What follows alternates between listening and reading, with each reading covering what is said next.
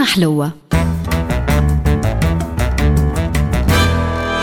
مع الطاهر الفازع. ما زلنا في سوق شارع دبي في الجزائر وين التوانسة ولاو يتسوقوا هالسنين كي غلات عليهم الدنيا وارتفعت آه، نسبة التضخم والدينار ولا أموره تعبة أصل ويقول القائل كيفاش تقلبت الآية ومن اللي كانوا الجزائرية يتسوقوا من تونس؟ ولاو التوانسة هما اللي يتسوقوا من الجزائر. والجواب هو أن الجزائر كانت متوخية سياسة الاشتراكية وسياسة التقشف ومسكرة اللعب على التوريد والبلاد ما كان فيها شيء. بدأت وقتها ظاهرة التربندو اللي نسميه إحنا commerce de la valise اللي تمثل في أنه بعض الناس يسافروا البلاد برا ويجيبوا منها سلع عادة مضروبة من تركيا ونابولي ومرسيليا ومصر ويبيعوهم في بلادهم ويفيدوا فيها.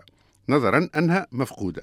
وقعدت الحالة هكا في الجزائر عشرات السنين حتى قررت الحكومة تحرير قطاع التجارة الخارجية اللي تم آه، بموجبه فتح المجال للخواص باش يكونوا شركات متاع import export وهكا تكون شارع دبي في مدينة العلمة في ولاية سطيف. وهو في الحقيقة مش شارع أما برشا شوارع كل واحد منهم مختص في حاجة من ال électroménager لل smartphone لجهاز الدار للملبوس للسبدريات للتحايف إلى آخره. وبالرغم اللي مدينة العلمة تبعد عن حدود التوانسة 400 كيلومتر فإنه التوانسة ولاو يتهافتوا عليها بأعداد غفيرة سواء كانوا مستهلكين وإلا تجار. ناهيك أنه عدد التوانسة اللي ولاو يمشيوا للجزائر يدبشوا من سوق دبي تضاعف خاصة بعد ثورة مباركة بما أنه كان في 2010 في حدود ال 280 ألف وطلع لل 490 ألف في 2012 ونلاحظوا أنه هالعدد تطور ثمانية مرات بين 95 و 2015 بما أنه فات توا 600 ألف زاير والشيء اللي قوى هالعدد هو رجوع رحلات الترينو بين تونس والجزائر في 2017 لجانب الزيادة في الرحلات الجوية وتكفل وكالات الأسفار بتنظيم رحلات ال shopping كما كانت مع بن قردان. هذا بالرغم اللي العلمة تبعد على تونس 400 كيلومتر على الحدود.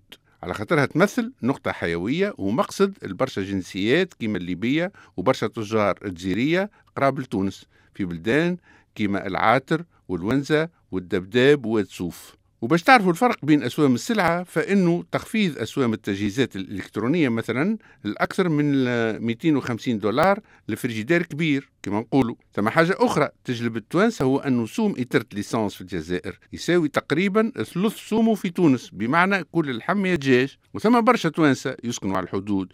يدخلوا كل يوم للجزائر باش يعملوا البلان ويهربوا كميات كبيرة. وبينما يسعى المواطن الصالح للشراب للاحتيال على قانون المالية بالاعتماد على الاستهلاك من السوق الجزائرية والتزود من غير ما يجرموا القانون فإنه من وجهة نظر الدولة التونسية السلعة جاية من تعتبرها اختر على الاقتصاد التونسي العدم انخراطها في الدورة الاقتصادية ومزاحمتها للبضاعة المحلية والتجار التوانسة وهالموقف التونسي نشوفوه من خلال شدة الإجراءات الديوانية المفروضة اللي تتسلط عقوبات تمثل في خطايا وحتى في حجز البضائع إذا ثبتت نية التجارة. زيد ظروف إجراءات العبور بالبوابات واعرة وتوصل مدة الانتظار الخمسة وستة سوايع وساعات تاخذ ليلة كاملة لوجوه الصباح. وبطبيعة الحال ذراعك علاف واللي يسرق يغلب اللي يحاحي. والتوانسة ماهم في آن واحد زواولة وعياشة مستنسين بالترابندو سواء مع ليبيا ولا تركيا ولا المغرب ولا مصر ولا الجزائر ولا إيطاليا. وهالسياحة متاع ال shopping فكرتني كيفاش كنا في السبعينات نمشيو لباليرمو وندبشو من بعد القحط والميزيريا اللي هبطوا علينا في سنين التعاطف وللحديث بقية.